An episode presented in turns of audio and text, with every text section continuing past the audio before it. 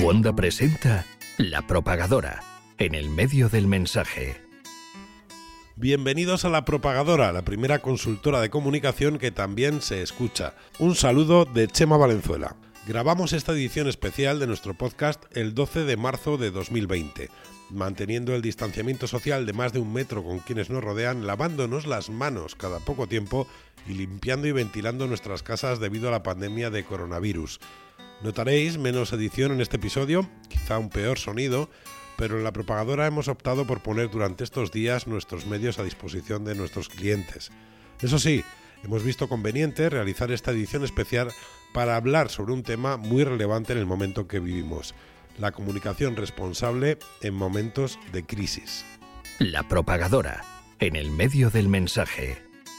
Mientras el coronavirus surgido en la ciudad china de Wuhan se expande a nuestro alrededor, el ruido y los bulos se propagan a una velocidad de vértigo en las redes sociales, los grupos de WhatsApp de padres e incluso algunos medios de comunicación. Es un momento clave para la buena comunicación, la que es capaz de informar con calidad sin generar alarmismo, la que huye del oportunismo y empuja el bien común, la que ayuda a frenar la curva de expansión del virus real. Para abordar el tema contamos con algunos profesionales que están dando ejemplo estos días. Agoyo Panadero, seguro que lo conocéis algunos en la actualidad, es director de comunicación, marketing y marca de EY, una firma que durante estos días se ha convertido en la primera en tomar medidas contra el coronavirus y por extensión en la primera en poner en marcha un plan de comunicación destinado, en sus propias palabras, a ofrecer información a sus grupos de interés como vacuna contra la infoxicación.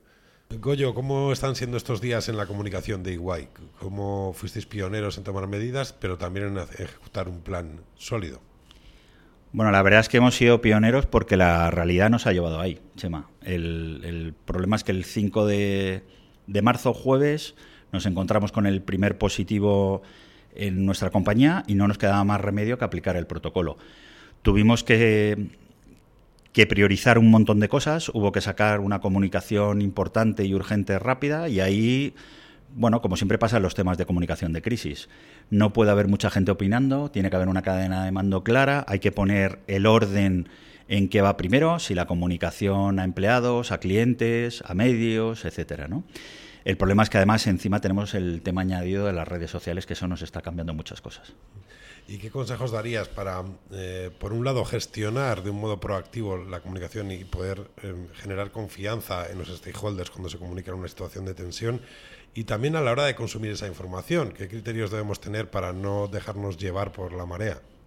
Bueno, yo creo que el primer consejo es que hay que estar en el comité de crisis porque hay muchas veces que a la gente de comunicación se le comunica las cosas, valga la redundancia, para que luego informe. Y hay que formar parte del comité. Eso a veces es un problema porque tienes que estar tomando decisiones que no solo son de comunicación, pero eso te hace facilitar luego la labor para las cosas que se van a hacer. Dos, además, tomar conciencia que en una crisis como esta la percepción es muy importante. No solo es importante la realidad, sino la percepción. Y a veces, aunque tú crees que los mensajes son muy claros, no son siempre tan claros. La gente percibe otra cosa. Y de hecho nos está pasando. Nosotros estamos pidiendo mucha feedback fuera de nuestra burbuja del comité de prevención porque pensamos que todo está muy claro y hay veces que no está tan claro. ¿no? Entonces eso, eso yo creo que también es muy importante. Y luego eh, hay que ser muy rigurosos y lo que estamos intentando es que la gente, nuestra gente, se informe, ser transparentes, contar las cosas como están y además animarles que tenemos una responsabilidad en la sociedad y no podemos ir eh, haciendo caso a cualquier cosa que escuchamos o que vemos en los medios. Por eso hemos tomado decisiones, yo creo que valientes, como por ejemplo nunca habíamos montado un podcast y lo hemos tenido que montar porque era la única manera de poner a los responsables del comité contando las cosas en formato radiofónico para que la gente a primera hora de la mañana lo vea, donde nuestro experto sanitario, nuestro propio presidente, nuestra gente de riesgos laborales, toda la gente que está participando en, esta, en esta crisis pueda contar, como si fuésemos una emisora más, a todos los 5.000 empleados que estamos haciendo y cuál es la situación. Y, hay una cosa que, que, a mí me llama también la atención de cómo trabajáis en este caso, y es eh, la importancia también de documentar lo que sucede para aprender en el futuro. ¿Crees que eso es muy habitual o, o sois una excepción? Bueno, aquí hay que contar la verdad, Chema. O sea, no, no es que seamos unos tíos muy innovadores, es que algunos ya hemos vivido algunas experiencias pasadas Y lo que nos dimos cuenta es que al mismo tiempo que estás gestionando el cortísimo plazo con las cosas que tienes que hacer, tienes que ir documentando cosas porque luego te va a tocar eh, reportar y contar todo lo que ha pasado. ¿no? A veces es complicado porque tienes que ir haciendo cosas, explicando cómo, es el caso, mientras también estás gestionando el, momento, ¿no? que es importante. Y yo también hay otra cosa que es muy importante en estos, en estos momentos. ¿no? Muchas veces hablamos de los ecosistemas y de cómo se trabaja en red, en comunicación. Para nosotros en Iguay tenemos un equipo que es un auténtico lujo cómo trabajan y demás, pero también tenemos un ecosistema del que tú también formas parte, donde ha sido una gozada poder llamarte tiempo de respuesta mínimo, hacer los guiones, eh, sacarlo. No, y te lo digo en serio, sé que igual me quieres cortar, pero no, no, no, me dejas a mí hablar porque esta es lo que significa ser un partner es trabajar todos juntos, entenderlo, hacer guiones a, cualquier hora para terminar el podcast, igual que estamos trabajando con, gente que queremos y apreciamos mucho y que nos han ayudado también en vídeos, etcétera, etcétera. ¿no? Pues nada, muchísimas gracias, Rollo. A ti, que eres un campeón. En esta edición especial de nuestro podcast tenemos también el lujo de contar con Nacho Jiménez. Él es socio fundador de La Propagadora y autor de un libro que ya está disponible en las librerías, La Nueva Desinformación. 20 ensayos breves contra la manipulación. Le pedimos a Nacho que nos aconseje a discernir el polvo de la paja en un contexto informativo tan complejo como el que vivimos estos días. La desinformación es hoy el principal elemento de desestabilización geopolítica, social, económica y empresarial. Y esto es un fenómeno que hoy estamos viviendo de una intensidad mayor que nunca probablemente en los últimos años en prácticamente todos los países del mundo. Este proceso de desinformación mm, tiene una estructura muy variada y muy compleja, con bastantes focos de responsabilidad.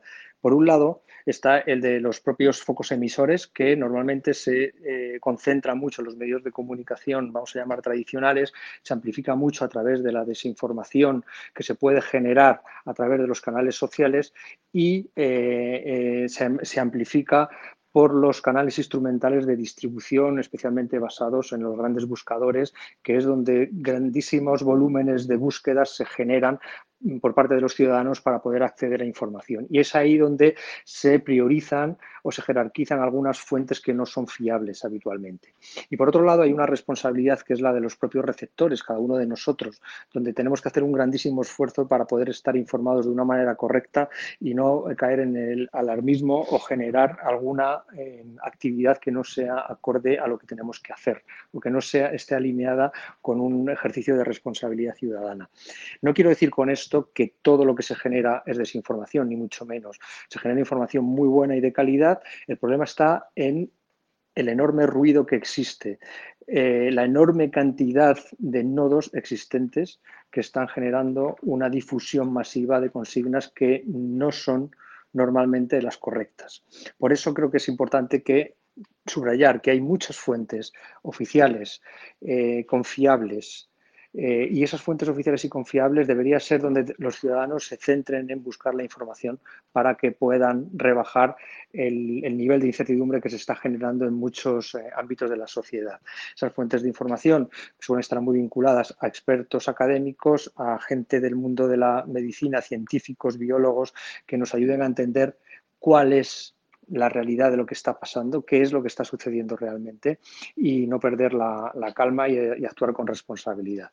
Por otro lado, las eh, agencias de comunicación, como puede ser en este caso la propagadora, eh, que se dedica a tratar de ordenar parte de este caos en el que estamos viviendo informativamente hablando y poder hacer llegar a los diferentes grupos de interés la información precisa y necesaria para poder eh, tomar decisiones informadas, con responsabilidad y sin perder el control, eh, movidos por mm, situaciones de miedo eh, y de incertidumbre en un entorno muy complejo.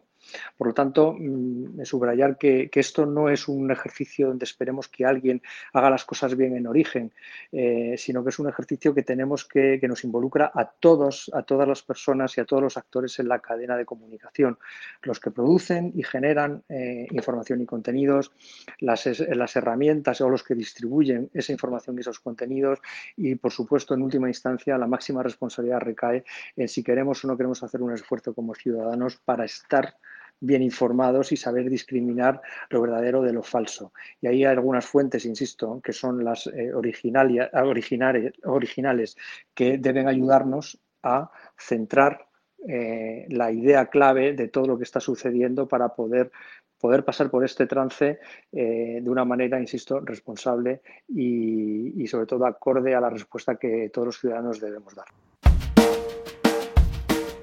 Y hasta aquí esta edición especial del podcast de la propagadora. Quizá no llega a vosotros en las mejores condiciones ni con el mejor sonido, pero creíamos que era necesario hacerla. En breve, cuando las circunstancias lo permitan, volveremos para seguir con nuestra actividad habitual. Mientras tanto, recordad no hacer caso a titulares sin contexto, no reenviar información no contrastada y, por favor, lavaos las manos frecuentemente. Un saludo.